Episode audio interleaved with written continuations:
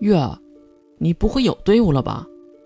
嘴一直没闲着的永泰，也真是不怕累，听得月都有些累了。啊，我接受你的邀请了。如果有钱赚，我会去的。那说定了啊！月摆摆手，撩起自己的被子，睡过去了。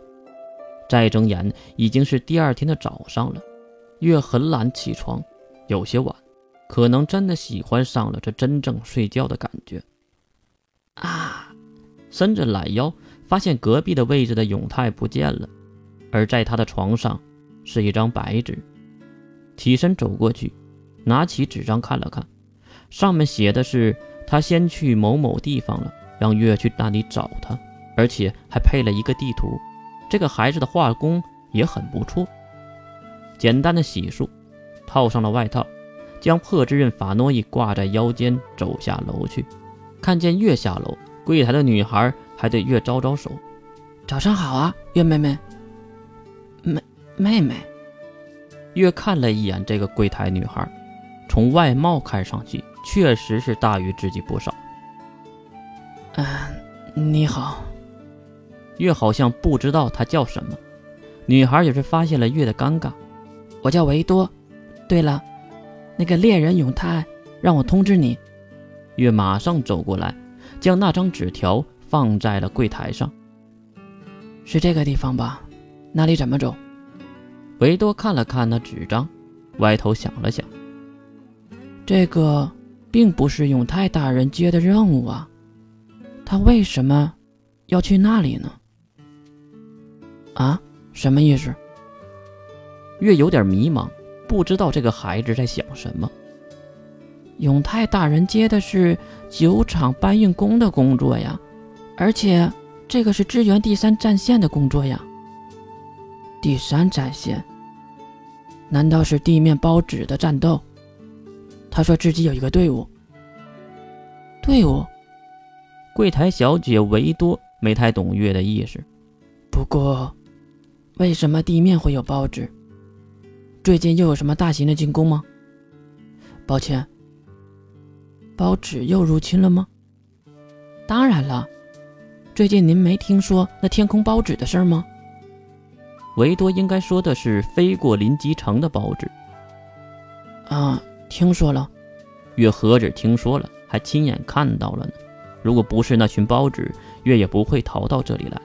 不过回头想想，即使没有，好像也得逃走。因为下树的原因，其实地面上也有不少的包纸，和那次飞过来的包纸是一起入侵的。不过地面的包纸被我们五甲的国防组织红叶抵住了。还好就是地面的包纸没有什么太厉害的，只有工兵级和战车级的。听到这样的解释，越有点头疼。所以，永泰很可能。就是去海边抵御包纸了，我想应该是吧，可能他的队伍接下来这个工作吧。月想了想，那自己还有去的必要吗？这个时候，也就是去捡捡包纸晶盒了。月妹妹看到月在发呆，维多好奇的喊着：“啊，那给我一个任务吧，在那附近就行，我顺便看一眼。”柜台小妹维多犹豫了一下，嗯，怎么说呢？月妹妹毕竟是新人，我们希望新人都是组队去完成那城外的工作。如果想接单人的，估计只能做一些劳务的城内工作了。啊！月心里开始骂道：“这他娘的是什么鬼制度？那个会长老头呢？看我不弄死他的！”可以吗？这个家伙还没看出月生气吗？还是说他是故意的呢？月转过头看向木头柱子上的小镜子，漂亮的五官也反射了进去。可是看到镜子里的自己时，月才知道自己失去了什么。不会吧？月的脸上没有任何的表情可言，而且月故意的笑了一下，脸上的皮肤还是没动。这算是面瘫了吗？不可能的呀！月在想，一定是身体封印的原因。是加强了还是减弱了呢？如果加强了，是谁加强的？根本就没有这个人存在呀！如果是减弱的，那为什么会削弱自己表达的能力呢？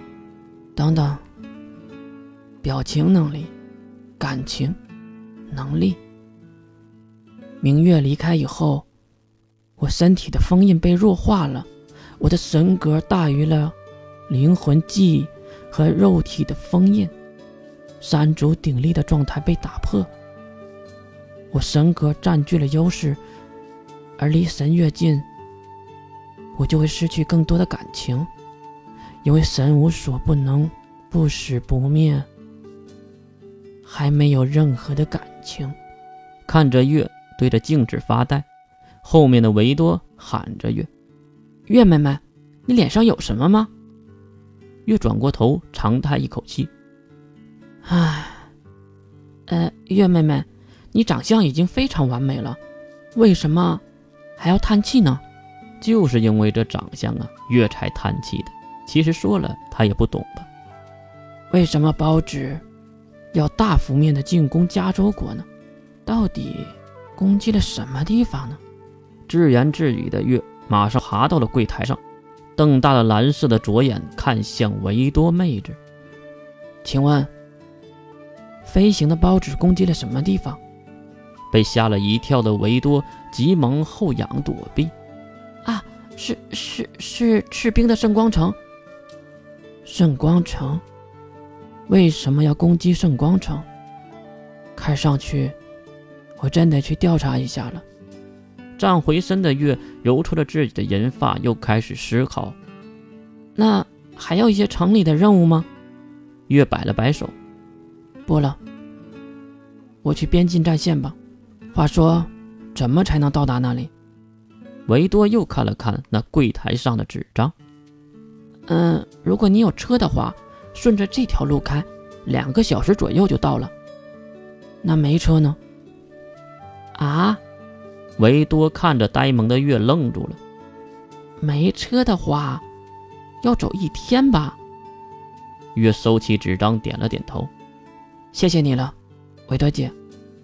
啊，一一路顺风啊。哈，还真是一个奇怪的人。来到工会门口，月看向四周，心里在想：要去什么地方弄车呢？如果要有飞机就好了。可是现在的天空，可是属于包纸的。看向那蔚蓝的天空，月突然突发奇想，当然也做了一个让自己后悔的举动。不如这样，神术第九式。破天黑翼，一口鲜血喷出，落到地面之上，然后地面开始了剧烈的震动。不仅是工会门口路过的人，还有工会里面的人都出来看着热闹。就在那刹那之间，地面的瓦砾之下凸显出一只黑白相间、一看就是召唤物的巨大龙种。我操，是包纸吗？工会里出来的猎人被眼前的巨物吓到了。而另一个人又指向了巨物：“你见过那黑白相间的包纸吗？”有的时候，猎人会以猎物的形式出现。